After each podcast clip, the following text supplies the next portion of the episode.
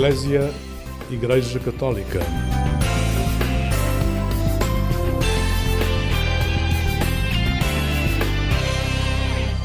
Olá, uma boa noite para si. Fique desse lado com o programa Eclésia como companhia nesta noite. Hoje vamos conhecer a Família Feliz de Carlota Paupério Silva.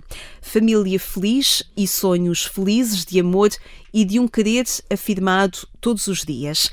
Carlota e José Silva estão juntos há 17 anos e feliz tem sido este caminho, muito espelhado no sorriso imenso que a Carlota tem, numa serenidade que não apaga também as dificuldades do caminho, naturalmente, mas que entende que tudo é caminho. E que bom que assim é. Olá, Carlota. Olá. Boa noite. Boa noite a. Agora a Carlota ficou tímida. vermelhinha, vermelhinha. É bom ser vista assim. É bom ser vista assim. Às vezes somos um vulcão, não é? Nem serenos na superfície e a borbulhar cá dentro, mas, mas é, é como diz, é caminho. É caminho, é caminho. Bem-vinda, Carlota. Obrigada. Hoje vem sozinha, o José não pôde vir, mas seja bem-vinda, porque ao fim e ao cabo vamos falar de uma família, de uma família feliz construída também com o José. É. E portanto ele é parte integrante também desta, desta nossa conversa, Estão apesar de não estar Estão aqui. cá no coração. Como, como lhe disse, este imenso sorriso, esta grande serenidade que eu assim a leio, apesar desse vulcão interno, e leio também hum, uma família feliz de onde nasceu. Leio isso porque acredito, não sei se bem ou não, que hum, essa serenidade e esse amor que dá aos outros é fruto também daquilo que recebeu desde pequena. É, é mesmo. Eu sou mais nova de cinco irmãos e sim, fui muito amada, sou muito amada ah, pelos meus pais, pelos meus irmãos. O meu pai morreu quando eu, a poucos dias de eu fazer três anos e, e a minha mãe continuou o projeto deles. O meu pai continuou presente noutra dimensão, o amor deles continuou a crescer porque o amor não morre e, e nós fomos criados nesse amor. Nós somos tão diferentes como os dedos da mão, eu e os meus irmãos, e, e isso deve-se aos nossos pais e à liberdade que os nossos pais nos deram de sermos quem somos. E no caminho, eh, a Carlota foi crescendo sempre com o sentido de saborear cada momento, saborear aquilo que tinha eh, e crescer com isso. Sim, Ah, acho que muito se deve à, à morte do meu pai, porque eu desde pequenina, desde que me lembro, ah, lido com a morte. E lido com a morte num sentido muito Próximo. eh, próximo. Quase que real. No sent- eh, a vida eterna para mim é muito real. O meu pai morreu quando eu tinha quase 3 anos. Eu não tenho muita memória do meu pai. Tenho mais memórias construídas com fotografias, com, com histórias que me contam. Mas o meu pai sempre esteve presente. Este sentimento real, concreto. Eu não consigo explicar de outra maneira. Uma é- presença para além das fotografias. Completamente. E uma relação para além das fotografias. Isso fez muito com que eu percebesse o quão importante o presente é. É bom preparar o futuro, é bom sonhar, é bom projetar, mas há coisas que têm de ser vividas agora. Essa fé, essa relação, foi algo que foi construindo a Carlota ou foi-lhe dado também por aquilo que era a vivência das pessoas que viviam consigo? Nós não fazemos caminho sozinho. Nós não, não, não, não dá. Não dá. A imaginação que a minha mãe teve a criar-nos aos cinco, a imaginação e a alegria que ela, que ela nos transmitiu ao longo da vida, mesmo eh, tendo passado pelo, pela viuvez tão cedo, a certeza do amor que ela nos deu, a certeza da vida eterna, o, a graça que ela nos deu do dom da oração, do dom, do dom de, de permanecer. Eh, nós íamos à missa ah, aos clérigos Aos clérigos. às nove e meia da noite de domingo. Hum, a minha mãe e nós os cinco. Começamos a ir com o meu pai e depois, quando ele faleceu, continuamos a ir às nove e meia com o nosso querido Padre Valdemar. Aquela certeza que aos domingos íamos lá. Aquela, mesmo, mesmo quando íamos lá, entre aspas, de corpo presente, sem vontade. Mas Hoje íamos. reconhece a importância disso. Muito, muito. Da aprendizagem de ir à casa do pai, da aprendizagem de dizer: Olha, não apetece estar aqui. Mas estava. E que Deus é que se descobre na Torre dos Clérigos? Um Deus amoroso, um Deus de comunhão, um Deus de presença, um Deus que nos desafia. Nos desafia ao serviço, nos desafia a nós próprios, nos desafia a sermos quem somos. Um, e isso descobre-se na Torre dos Clérigos ou na, ou, ou na comunidade onde crescemos e na família onde em crescemos? Todo sítio. Graças a Deus há muitos, muitos, muitos sítios. Nós somos fruto no dos nossos encontros. Há muita gente que tem muitos problemas com a igreja, uh, fruto de maus encontros. Mas nós temos duas opções quando temos um mau encontro, que é afastar-nos ou ir à procura de outro lugar. Se a igreja, se a comunidade, no sítio onde nós moramos, não nos é casa a nós, porque é casa para outros, porque tem a ver com linguagem, tem a ver com maneira de ser, maneira de estar, até com a própria fase da vida em que se está e do que se precisa de receber e de dar. Se nós não nos sentimos em casa naquela comunidade, naquela igreja, nós temos sempre a opção de ir à procura de outro. Encontrou Sirineus também junto dos jesuítas e junto do também, CREU, também. de Pastoral Universitário no Porto, concretamente. Exatamente. Que caminho é que foi fazendo por lá? Muito. Um, sou mais nova de cinco, por isso os meus irmãos abriram caminho para o Creu um, e eu, na brincadeira, o Padre António Júlio dizia que entrei lá a gatinhar, porque era nova demais para estar lá, mas fui entrando uh, porque os meus irmãos lá estavam também. E hum, fiz o, fiz o décimo segundo e não entrei logo para a faculdade, porque não tinha médias para entrar para o que queria e não queria entrar para outra coisa. E então os, os meus anos entre décimo segundos e, e faculdade de, de fisioterapia passei-os muito no Creu a fazer formação pessoal, a, a, crescer. a crescer, a crescer.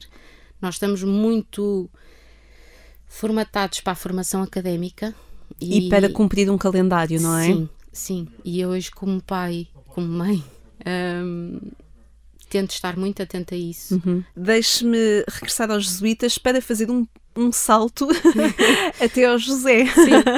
Porque vocês conheceram-se numa atividade dos jesuítas, concretamente em Rabo de Peixe. Conheceram-se antes, mas desenvolveram a vossa primeira amizade e depois a relação a partir de uma experiência eh, de campo de férias em Rabo de Peixe, que é uma comunidade nos Açores onde os jesuítas uh, estiveram, penso que ainda estão, ainda e fazem lá algumas, algumas atividades com uma comunidade desfavorecida, digamos sim, assim. Sim. Um, a colónia Rabo de Peixe Sabe Sonhar foi um projeto que nasceu em 2004, fruto de um sonho de três jesuítas que eles tinham o sonho de ir para ali, uh, porque era uma comunidade eh, muito desfavorecida, muito fechada em si, sem conhecer outras valências, outros mundos. Um, e depois que perpetua o ciclo de pobreza, não exatamente. é? Exatamente. E o importante era quebrar isso. Era. E nós uh, fomos estávamos os dois ligados aos centros universitários nessa altura. Em sítios diferentes? Em sítios diferentes, que o José é Lisboeta, é Lisboeta falso, porque a mãe é de Guimarães, nascida no Porto, e o pai é de Manteigas. então isso... tem ali alguma coisa do Norte é, também, não é? é? Eu costumo dizer, tiveste sorte que conheces o dialeto. tiveste sorte. Mas, mas ele é de Lisboa e estava no, no e eu uh, no Creu. Entramos os dois para o projeto. Quando nós nos conhecemos, eu estava em discernimento vocacional. Ana, apanhou-me de surpresa. uh, que também é um tabu. É um tabu muito grande. O que a, o que, que a Lígia dizia há bocado, de a sociedade tem calendário, um calendário social. Uh, o discernimento vocacional, as pessoas, eu própria me assustei imenso quando no aftershave essa porta abriu-se eu tipo, what? Tipo, não, não quero, não quero, não quero, não quero, não quero. Não é para mim, não, não é, é para, mim. Não é para mim, não é, de certeza que não é para mim. Eu sempre sonhei casar, esqueça, não é para mim. O discernimento vocacional devia ser obrigatório, principalmente para quem casa. Porquê? Porque o matrimónio deve ser uma vocação, não deve ser um passo social. E quando eu conheci o José, uh, eu estava nesse caminho e por acaso ainda estava deslumbrada com, com esta minha relação com Deus, que durante esse tempo aprofundou imenso. E, e quando o José chegou à minha vida, eu achei que era um rapaz interessante e, e um grande amigo, e foi ótimo. E, e, depois, quando me, quando me apercebi apaixonada por ele, foi um Ah, sério? Quer dizer, fazes-me fazer este caminho todo para perceber, afinal, estava sempre certa que afinal o matrimónio pode ser o meu caminho. Mas a escolha já foi completamente diferente. A escolha de começar a namorar com o José, a escolha de De fazerem um caminho de crescimento um os dois. Sim, porque não foi, não vi no José um apoio, mas um companheiro de caminho. Assustava-me imenso no, no namoro tirar as capas. Ai, tirar as capas. Uh, é, o que é, é que o assim outro vai gostar em nós quando nós lhe mostrarmos tudo? Sim, sim. E é preciso ser devagar. É preciso ser devagar para ser bem feito. É preciso ser devagar para nós próprios estarmos conscientes do quando, e, mas temos de mostrar.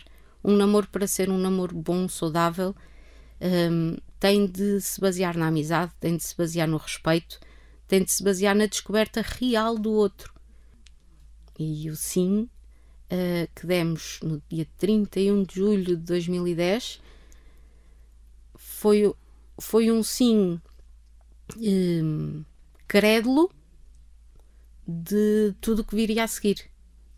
Carlota, vamos, vamos embarcar. embarcar foi uma música que a Carlota nos decidiu trazer, uma música composta pelo padre Nuno Tovar de Lemos. E nesta música eu leio a sua vida espiritual, mas leio também a sua vida de casal. Vamos ouvir a música e depois já vamos falar um bocadinho sobre ela.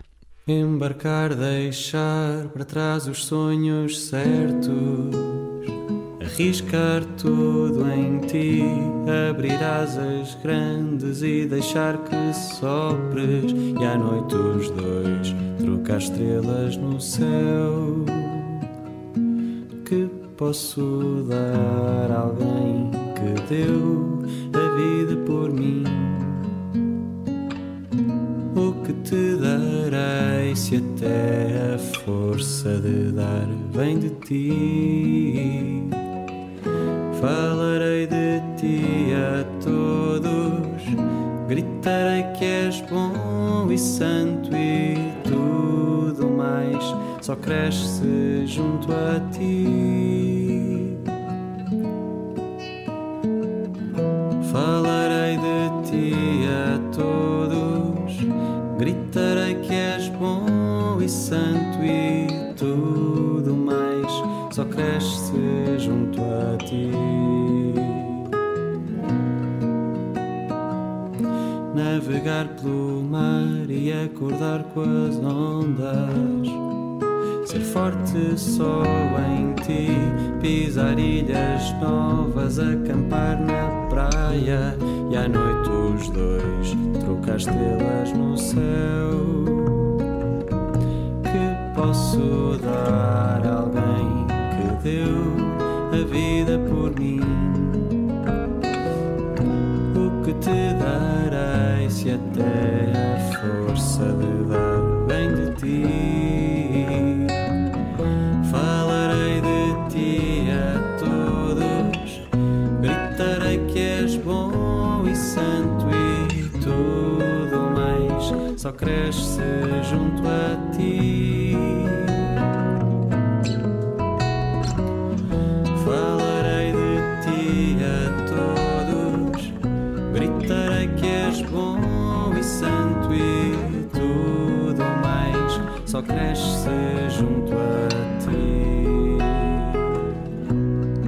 Estávamos aqui imbuídas mesmo pela música embarcada do Padre Nuno Tovar de Lemos, proposto pela nossa convidada de hoje, desta noite, Carlota Paupério Silva.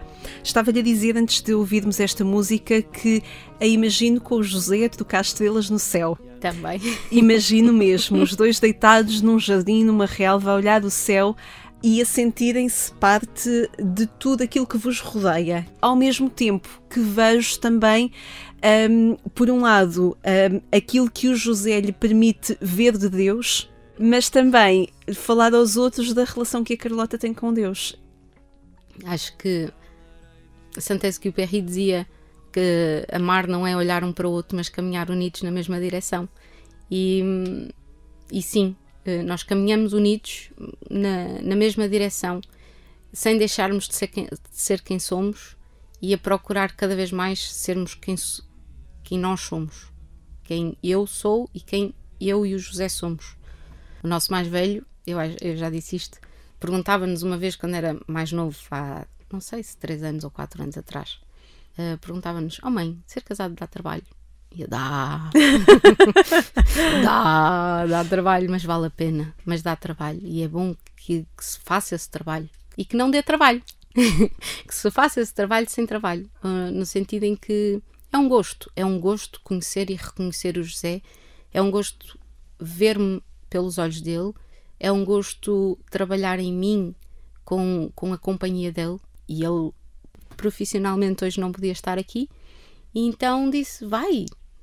E eu, tipo, sozinha. E ele: Não, eu vou contigo, mas vai. E, e estou aqui. Estou aqui por mim, por nós. E está aqui acompanhada dos seis filhos que têm, que é o Agostinho, que já falámos, que é o mais velho. O Agostinho depois, vai fazer 11. 11 anos. Depois veio o Francisco. Vai fazer 9. A Teresa. Que, vai, que fez 5. Fez 5. Graça, que está no céu há 3 anos. E os gêmeos, que no final do mês fazem um ano e meio. Que é o Tomé, o Tomé e, a Isabel. e a Isabel. Sim. Como é que são os seus filhos? Fale-me dos seus seis filhos, Carlota. Como é que eu os descrevo? A todos consigo descrevê-los que são rebeldes educados. Eu acrescentaria que são crianças felizes. Eu espero que sim. é bom ter esse Porquê é que eu os vejo como crianças felizes? Ajude-me a responder a esta pergunta. Uh, são amados, são, são amados como eles são. Uh, o José e eu conseguimos dizer que não os educamos da mesma maneira. Educamos-los segundo os mesmos princípios, a todos eles: respeito, amor próprio e ao próximo, sentido de uma comunidade, sentido de responsabilidade. Educamos-los todos segundo os mesmos princípios, mas não da mesma maneira, porque eles não são iguais. Uh, enquanto que um precisa de um acelerador, ele sabe quem é, o outro precisa de um travão, ele sabe quem é, a outra precisa de uma embreagem, porque é tudo ou é nada, então ele, é impossível educá-los da mesma, da mesma maneira, tendo respeito por quem eles são, quem eles estão a descobrir que são e quem nós também estamos a descobrir quem eles são. Por isso, nós, como pais, podemos errar, uh, porque também estamos neste caminho. Mas se o fizermos segundo os mesmos princípios, a, a maneira como, como, como nós ensinamos ao Agostinho não pode ser a mesma maneira que ensinamos ao Francisco, porque eles precisam de coisas diferentes para chegar ao, ao equilíbrio deles. Deixe-me ir à graça. Sim. Que só o nome é uma graça. É sim, senhora. Também por causa deste nome, convida-nos a olhar para a sua vida como uma graça. Sim. A graça é uma filha que está no céu, como a Carlota o disse. Como é que foi uh, gerar esta vida e entregá-la diretamente? Foi um caminho, mais um. Mais um. Mais um troço do caminho. Uh, nós abrimos inscrições para vir mais um. veio a graça e teve connosco durante seis meses, até às 20 semanas quando nós falamos da graça, e eu já ouvi a Carlota a falar sobre a graça, a Carlota e o José, concretamente num programa de televisão, a falar sobre a graça e a entender o significado da vida da graça e dar graças pela vida de seis meses junto de, junto de vós. Sim. Um, Fale-me desse sentido, Carlota, fale-me desse sentido da vida da graça que não acaba, que não foi finito e que continua. Sim, uh, acho que é o sentido de qualquer pai uh, nós, eles não são nossos, eles são-nos emprestados, são-nos confiados e, e é-nos pedido para os acompanhar na missão deles, não na nossa. Nós temos outra. E eles têm uma, e muito especial, e cada um dos meus filhos, dos nossos filhos, tem. Eu ainda não descobri qual é a missão deles no mundo todo, porque a vida deles ainda está a acontecer, mas eu sei qual é já descobri algumas missões que eles têm comigo. E a Graça veio cá dar-nos uh, missão também e completar a dela e veio-nos ensinar, ensinar, muito a confiar e a pedir o dom da, da confiança e, e da entrega e de perceber que nós até podemos não perceber. E o, o Agostinho disse: Porquê é que a graça. Porque é, na altura ainda não sabíamos que era a graça. E o Agostinho perguntou-nos: Porquê é que a graça teve de morrer?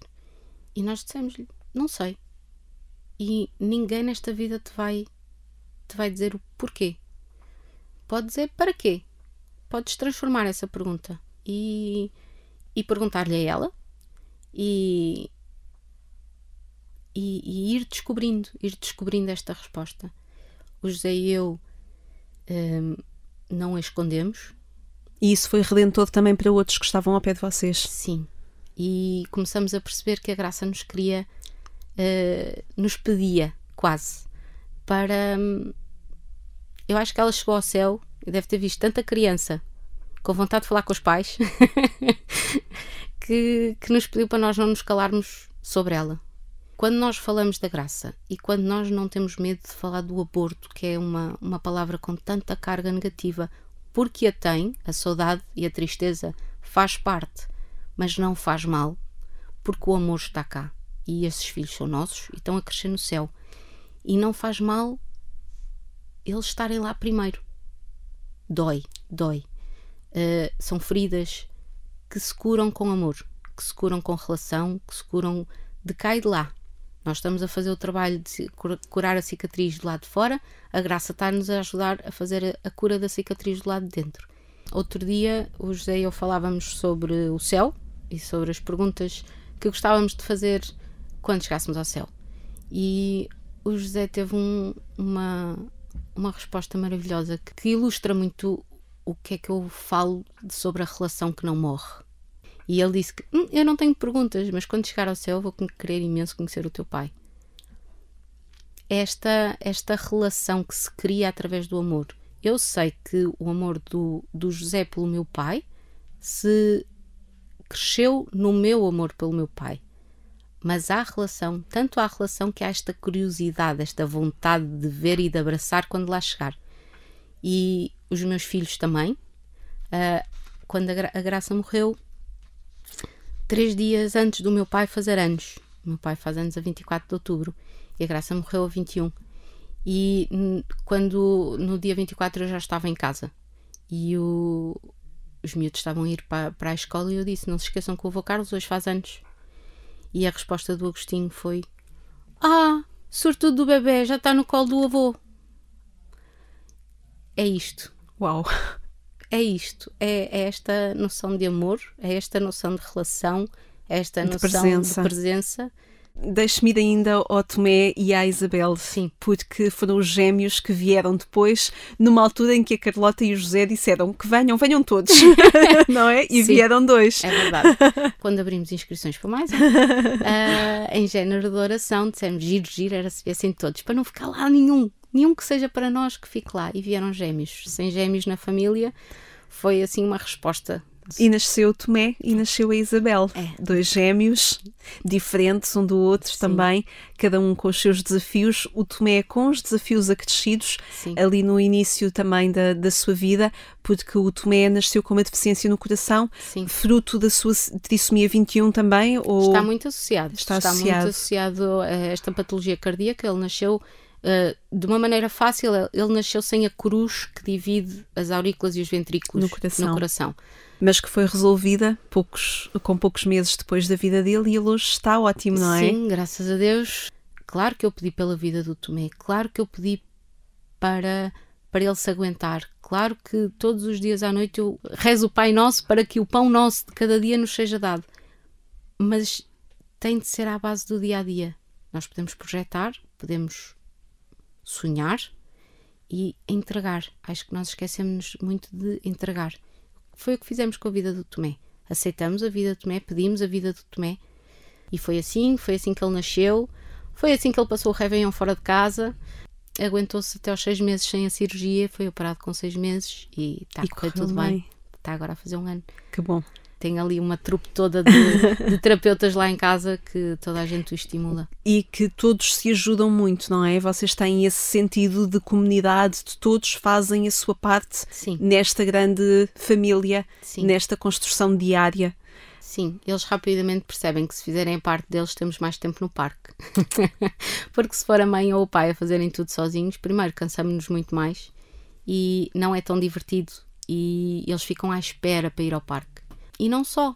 E eu acho que a família é a primeira comunidade. É mais rápido fazermos sozinhos? É. É bom comprar uns sapatos de velcro para os dias mais atrapalhados? É. Há segredos também, Sim, não é? Exato. E com isso também as coisas do dia a dia. Ahm, não é pôr tudo, tudo neles, mas é dar-lhes a parte deles consoante a Claro, idade que têm. Claro, e eles valorizam isso também, não é? Estamos a falar com Carlota Paupério Silva. Vamos continuar a conversar ainda um bocadinho mais com a Carlota, com esta boa conversa que está a acontecer esta noite. Vamos novamente à música, com uma música que a Carlota nos trouxe.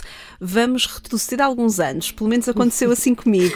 Esta música está no meu imaginário, no meu imaginário de crescimento. Eu reconhecia imediatamente quando a Carlota me propôs trazer esta música. Vamos ver se também a reconhece.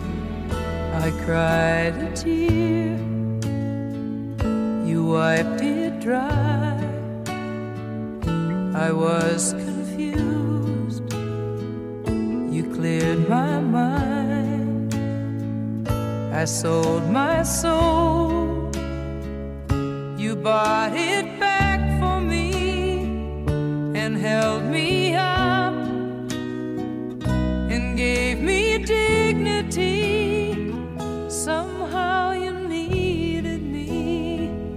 You gave me strength to stand alone again, to face the world out on my own again. You put me high upon a pedestal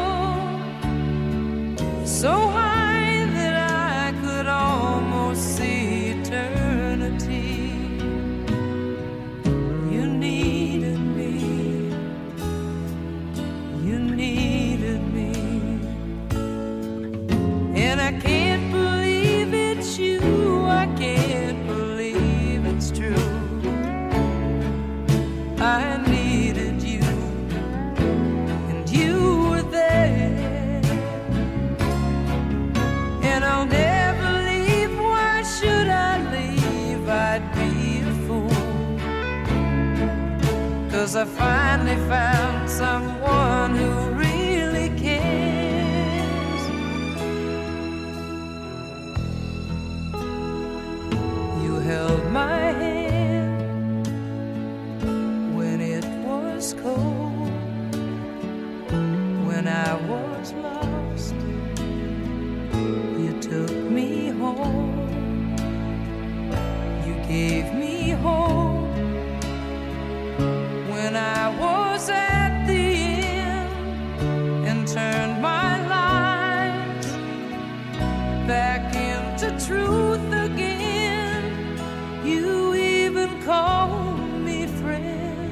Tão bom.